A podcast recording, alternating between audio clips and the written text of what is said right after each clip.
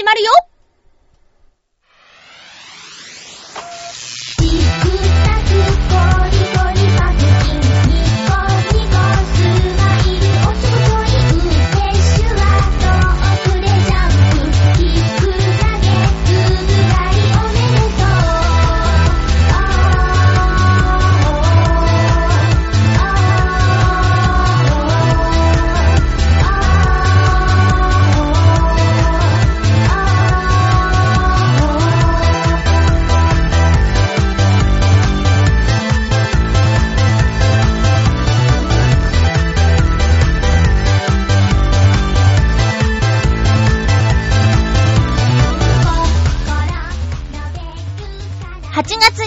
28日、まゆっちょのハッピーメーカー。この番組は、ハッピーな時間を一緒に過ごしましょうというコンセプトのもと、ちょわへよ .com のサポートでお届けしております。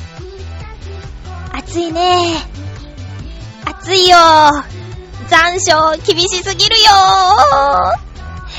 日中外歩いていると、もう本当に、じりじりじり、じゅわじゅわじゅわって感じで、あー、焼けてる、焼けてる、焼けてるって感じがしませんか？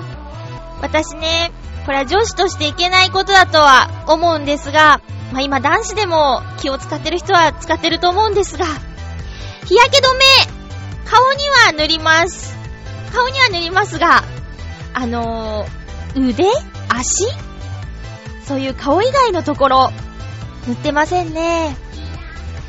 ディズニーランドとかによく遊びに行ってた頃はですね、耳がやばい意外とということで、耳にまで日焼け止めを塗っていたりしたんですけど、よくうっかりしちゃうのが首とかですね、デコルテっていうの？この鎖骨部分とかも空いてる服を着てると、くっきりこの洋服の形で日焼けしちゃったりするんですよね。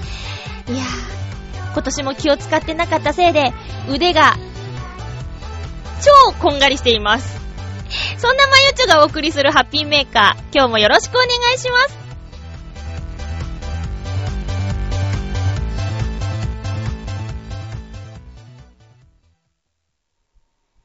改めまして、ハッピーまゆちょこと、あませまゆです。うーん、この一週間は長かった。この一週間って、これ放送火曜日ですね。あのー、収録をね、週末にやってるもので、この一週間っていう表現をしてしまったんですが、本当にね、なんだろうな感じ方で全然違うもんですな。この時間の流れっていうのは。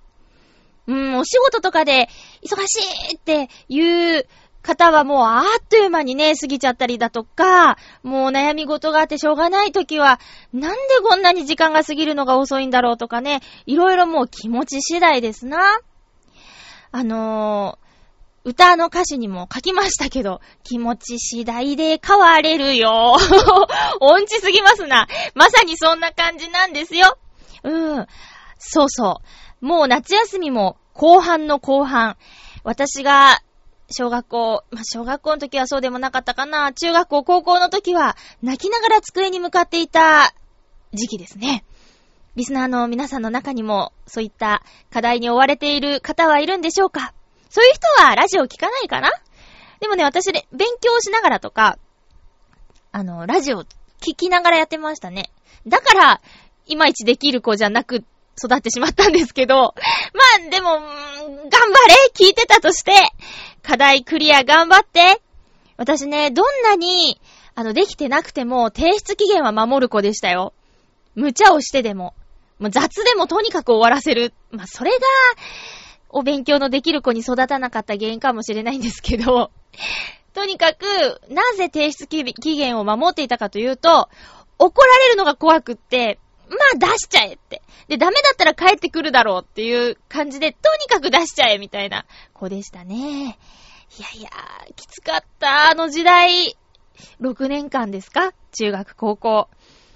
ねえ、計画的にやってればあんなことにならないのにって毎年思うタイミングでもあるんですけど、翌年の夏にはそんなことすっかり忘れて、ヒャッホーって遊んじゃうんだよね。あるある、あるあるですよ、これは。うん。そんな、まゆっちょ、えー、先週はですね、ナレーションのお仕事のスケジュールが一本も入っていないという、なんともそわそわした事態を迎えてしまいまして。これはね、あの、理由があってね、例えば、えー、改札千葉茨城行きっていうのは、あの、スペシャルウィークでリクエスト特集？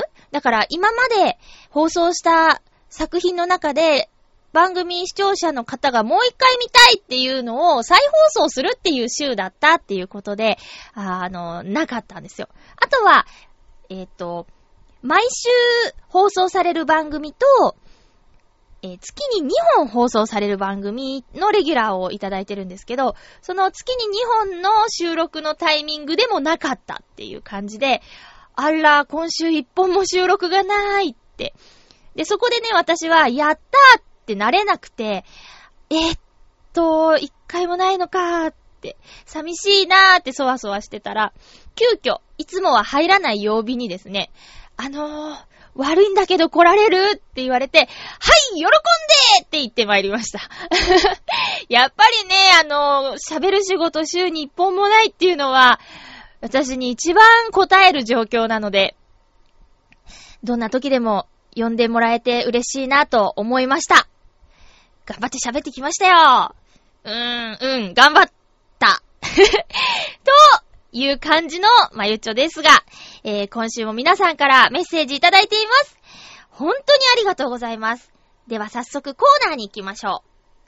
ハッピートークテーマトークのコーナーです。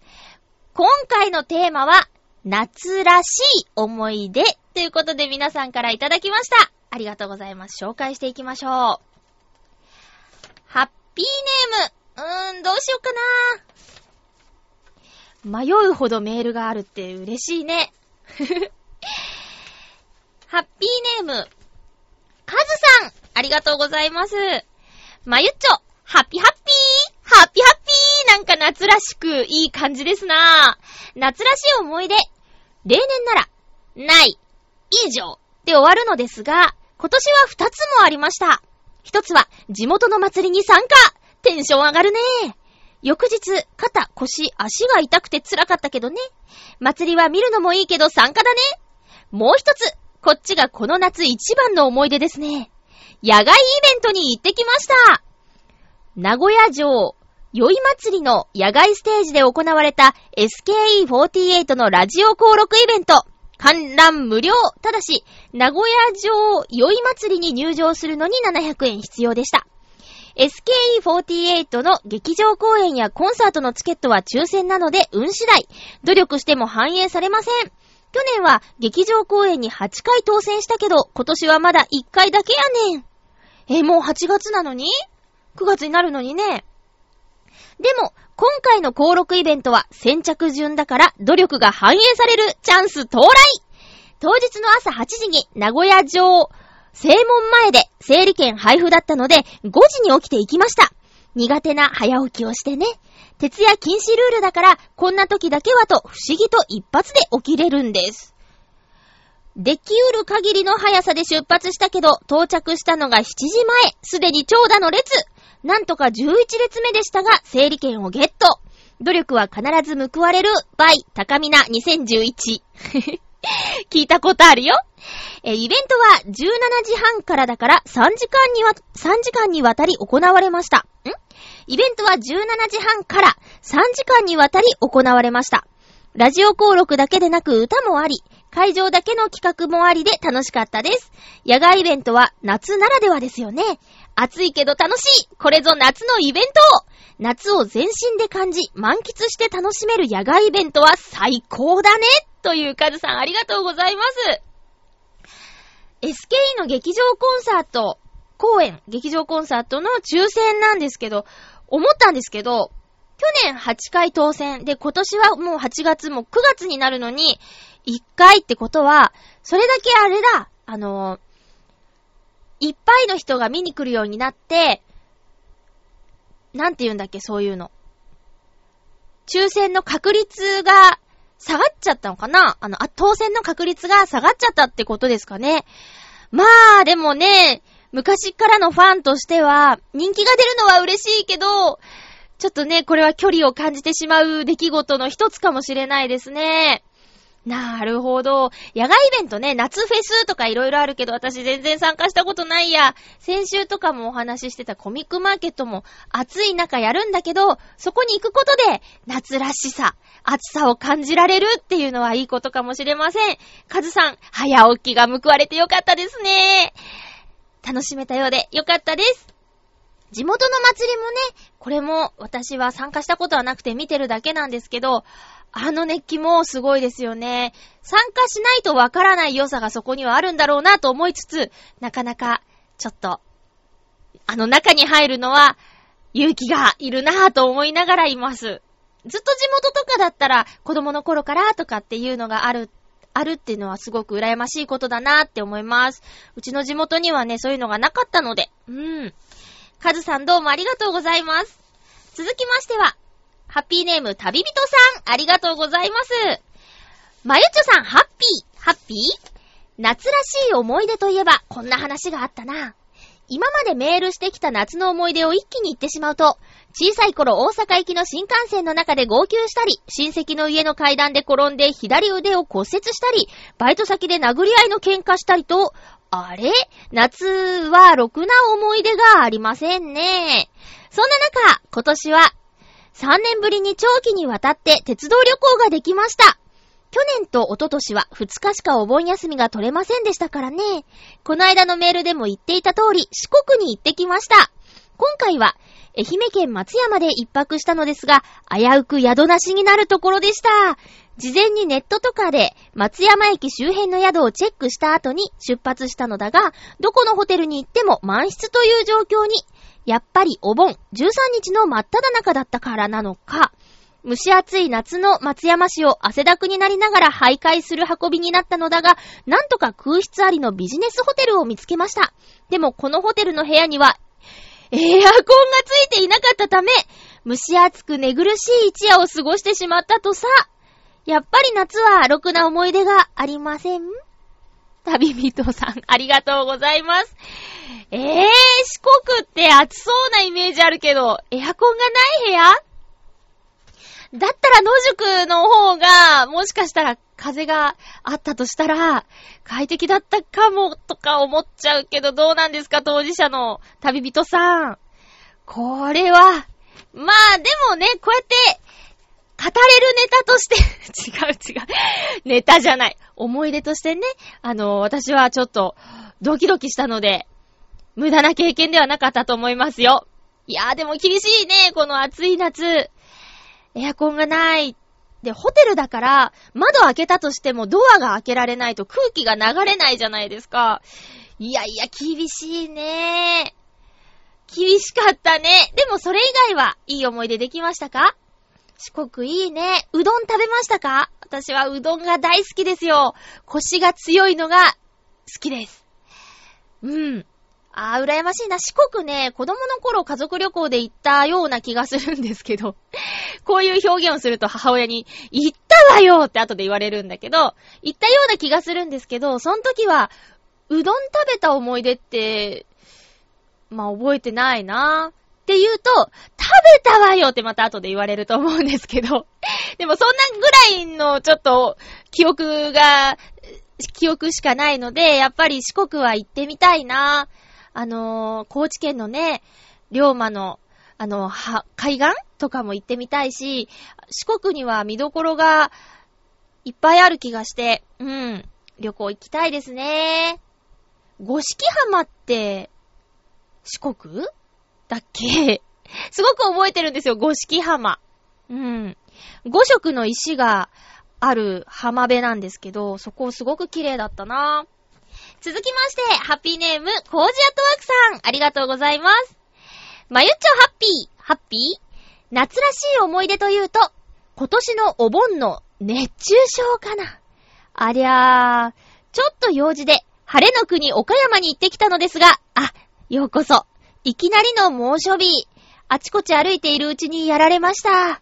せっかく桃とかお寿司とか美味しそうだったのに何も食べられず頭クラクラ、目はシパシパ。岡山ってもう南国なんだなぁと実感してしまいました。では、ということで。大丈夫でしたか？旅先での体調不良は、ね、心細くて、大変ですよね。私が住んでいたのはもう、15年くらい以上、15年ぐらいですよね。15年、あ、15年くらいでいいのか。15年くらい前なんですけど、その時はね、そんなに夏がしんどいとかって、いう風に感じたことなかったかな。だって、子供部屋にエアコンとかなかったですからね。あと、寝室？まあ、夏は家族みんなエアコンのある部屋で寝てたような気がするんですけど、それでも、うん、リビングにはエアコンなかったですからね。え、なかったよ、なかったよ。で、寝るときだけはっていうことで、あったはず。いやいや、そうなのよ。そうでしたよ。リビングになかったよ。どう？いやー、すごいな。今ほどじゃなかったのか、それとも、エアコンなんてこの世の中にはないのよ的な教育を受けていたのかよくわからないですけど。まあ、とにかくそんな感じでね、今の岡山はそうなんだ。そう、岡山のキャッチコピー、晴れの国岡山。そうなんですよね。台風とかもあんまり来ないし、あの、天災とかがね、少ないっていうこともあって、うん、岡山はね、住みやすいいい街だと思いますよ。私が住んでいた頃にはなかった、あの、スクランブル交差点もありますからね。うん。私が初めて、えー、あ、まあ、上京して初めて岡山に帰ったのがその年の夏休みなんですけど、それで家に帰ってまずつけたニュース、夕方のニュースで、本日、岡山駅前に、スクランブル交差点が、なんだ、できましたみたいなニュースやってて、スクランブル交差点ができてニュースになるんだと思ったんだもん。だから15年ぐらい前に初めてスクランブル交差点ができたわけですよ。あ、たまたまニュースで見たのがそれで、他のとこにはあったのかもしれないけど、ものすごく印象に残ってたの。うん。だって、恵比寿の学校通ってたから、よく渋谷とか寄り道して帰ってたんですけど、渋谷といえばあの有名な、八甲口から出る、あの、スクランブル交差点じゃないですか。ぐちゃーってなってるところ。あれをね、ほぼ、まあ、週、週3ぐらいのペースで渡ってた私にとって、スクランブル交差点がニュースになったっていうのはね、すごく覚えてるの。うん。初、うー、まあいいや。なんか、初って言ってた気がする。うん。えー、っと、コージャットワークさん。今度、もし岡山行く機会があったら、なんか美味しいものとか色々あるっぽいので、ぜひ食べてみてくださいね。続きましては、フクロウのキスさんです。ありがとうございます。まゆちょさん皆様、ハッピーハッピー？今回のテーマ、夏らしい思い出について。私の思い出は一般的な話ではないのですが、通信課程で大学に在学している学生にとっては、夏らしいと言えるイベント、夏季スクーリングのお話です。通信課程の学生は、通常はレポートと試験に合格することで単位をもらえますが、これらは独学で行われます。しかし、夏休み期間には、スクーリングと呼ばれる通学して授業を受け、最後に試験を受けるという形の形式の単位認定が行われます。これは通信課程で半年間かけて行われる授業と同等の授業を、同等の時間の授業を1週間で行うもので、結構ハードな代物です。具体的にお話しすると、1週間で許される最大授業数の2科目を履修しようとすると、毎日420分の授業を5日間続けて受け、最終日の6日目に210分の授業と2科目の試験を受けることになります。ちなみに私はこの期間になると、毎年体重が激減します。笑い。へぇ。ご飯食べる間もないのか、ストレスなのか、暑さなのかはわからないけど、そういう時期なんですね。しかし、おそらく学生よりも先生方の方が大変で、期間の終わりに近づくと、先生たちは目に見えて弱っていきます。ほぼ一週間、様々な理解力の学生にわかるように、毎日210分以上話し続けているのだから当然ですね。こんなスクーリングですが、最後の試験を終えてしまうと、終わってしまったという気分になります。多分、文化祭みたいなお祭りが終わってしまった感覚に近いですね。今年も本当に辛くて、家に帰るとひどい頭痛を感じながら、その日の復習をする羽目になりましたが、そんなものを超えるほど楽しい一週間でした。まさに、有意義に時間を使ったと実感できる夏休みでした。まあ、休むどころか疲れ果ててしまったのですけどね。笑い。それでは、ということで、フクロウのキスさん、ありがとうございます。働きながらの学校ですもんね。すごい。これは私の全く知らないジャンルのお話なので興味深かったです。どんななんだろう。あのね、会計士の勉強をしている友人がいて、彼が、あの、授業の話、あ、試験の話かな。それを聞いただけでも過酷だなと思ったんだけど、授業の後試験って、どんななの？この、試験の前の授業で出た問題もこの、その日の試験に出るんですかね？ちゃーはー、お勉強嫌い。すごいな。今年の夏も行ったんだもんね。いやいや。体重は大丈夫ですか？なんかもともとスリムな方だから、それ以上落としたら、あーって感じなんですけど。ねえ、終わったということで、ちょっとは、ちょっとは食べて。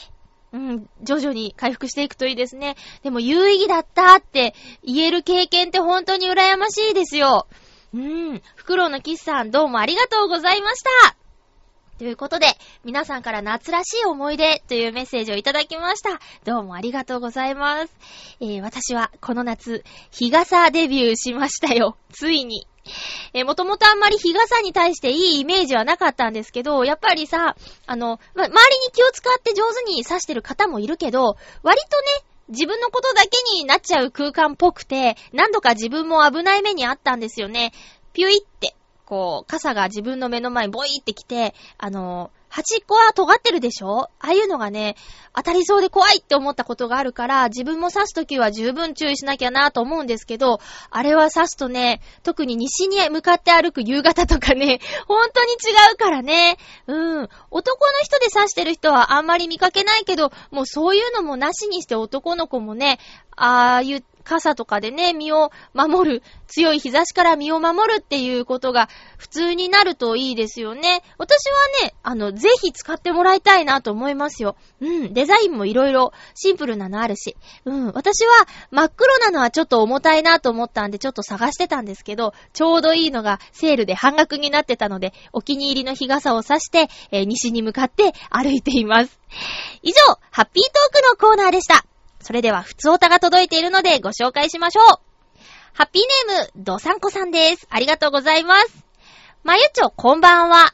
もう歳なので、ハッピーとか言うの恥ずかしいドサンコです。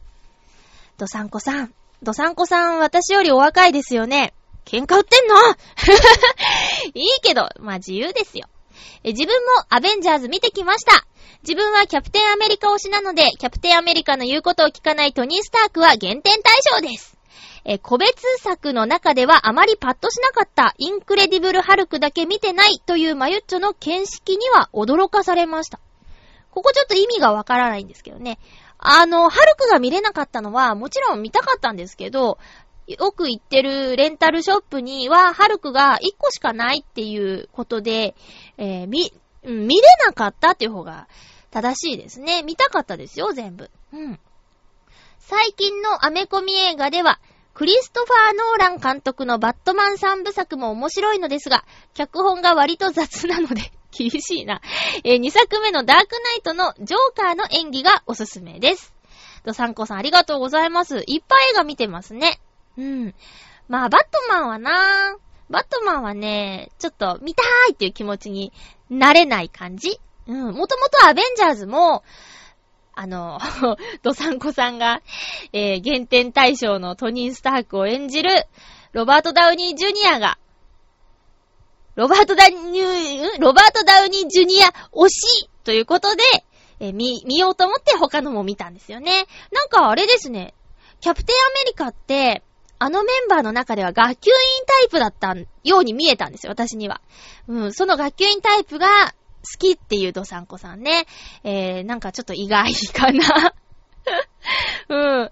ありがとうございます。まあこれからも面白そうな映画続々と公開されますね。とりあえずは、踊る大捜査線ファイナルの前売り券を買ってます。買ってます。はーい。えー、続きまして、ハッピーネームコージアットワークさん、ありがとうございます。まゆちょハッピー、ハッピー？私の夏のおすすめドリンクは、ガスパッチョあ、違う。ガスパチョ？ガスパチョです。ガスパッチョだったらね、なんかガスの CM でそういうの聞いたことある。えー、ガスパチョです。灼熱のスペインはアンダルシア生まれの冷製スープで夏野菜がたっぷり入っています。野菜ジュース代わりに飲むとトマトはもちろんピーマンやバジルの味が効いていてたまりません。瓶や紙パックで売っているので、まゆっちょもぜひお試しください。では、ということで、コージャットワークさんありがとうございます。えー、前回のジューサーのやつですね。あの、あれからですね、他のも作ってみました。ただね、えっ、と、レシピが頭に入ってないので、複雑なのは全然やってないんですけど、会社の、あの、同じチームの女の子に勧められたのが、えっと、きな粉と蜂蜜と豆乳っていう組み合わせのドリンクなんですけど、えー、豆乳 200cc に、大さじキノコ、キノコじゃない。大さじきな粉3杯。で、蜂蜜大さじ1杯を混ぜて。飲むと、まあ、女性にはすごく嬉しいと思うんですけど、お通じが良くなるらしいです。なので、便秘がちな方は、朝と夜と2杯、えー、飲むっていうのをね、続けてみてください。私は、えー、今朝、初めて飲んだんですけど、味はものすごく美味しかったです。だから続けられそうです。コージアトワークさんのガス、ガスパッチョ。うん。もう、あの、レシピがね、本に載ってたので、今度メモって持って行って買ってやりたいと思います。ありがとうございます。さあ、皆さん、え、ハッピーメーカー、ちょっとね、今日、えー、30分、目標で喋っていました。えーとですね、これから、しばらくは えー、どれぐらいになるかわからないんですけど、ちょっとね、いろいろと皆さんに、あのー、ごめんなさいなことがありまして、えー、例えば、収録日、今まで何月何日収録予定ですって言ってたのが、ちょっとね、わからないということで、えー、ちゃんと言えなくなります。なので、もしメッセージを送ろっかなーって思う方は、この放送を聞いたらすぐに、うーん、聞くタイミングがちょっとね、あの、更新日から離れるよっていう方のメッセージ読めないっていうこともあるかもしれませんが、そういった場合はちょっとご容赦いただいてですね、ちょっとね、スケジュールがね、うまく、あの、わからない状況になってまして。うん。で、えー、そういう感じで収録日がちょっといろいろずれてしまうよという、空いた時間でやるしかないなって感じになってます。あとは収録時間なんですけど、今まで1時間で喋っていたんですが、あのー、私ね、時間があると、すごいいろんなこと、自分のこと、あのー、包み隠さず喋っちゃうじゃないですか。で、まあ、それを予防するためにも メッセージがね、たくさんあるときは多少、はみ出たりすると思うんですけど、それまでは30分目標で喋りたいと思います。あのね、今は喋れない。そのうち喋るかもしれない。わかんないけど。そんな状態です。なので、うーん、番組を休むことも考えたんですが、それはやっぱりね、あの、できるだけ続けたいと思ってます。はい。それはあの、つい最近500回を迎えた時にお手紙とかいただいたんですけど、その中に、ハッピーメーカーは僕の習慣になってますとかね、いうメッセージをいただいて、うん、私も習慣になってるから、うん、せめてこの30分を頑張りたいなというのがありまして、えー、休むっていうのはもうほんと、そうせざるを得ない時はそうなっちゃうかもしれないけど、あの、うん、そんな感じなんですよ。ごめんね。えっ、ー、と、ということで、あの、ちょっとね、放送時間がね、半分になります。えー、すいません。あとは、えっ、と、そう、収録タイミングのお知らせがちょっとできないということで、ツイッターとかではね、明日やろっかなとか言うかもしれないので、もし、ツイッターをやってる方は、あませまゆさんをフォローしてください。よろしくお願いします。これからとか言って、え、今みたいな感じになるかもしれないけど、まあ、そんな感じです。え、で、次回の放送は9月4日更新なんですけど、テーマはクシーっていうことで、えー、お便りいただけるのであればよろしくお願いします。タクシーどんな時乗りますかとか、最後に乗ったのはいつだっていう方もいるかもしれないし、タクシーの運転手さんとのエピソードなどなど、えー、お待ちしておりますのでよろしくお願いします。えー、では、お送りしてきましたハッピーメーカー。そろそろお別れのお時間です。お相手は、まゆっちょこと、あませまゆでした。また来週ハッピーな時間を一緒に過ごしましょうハッピー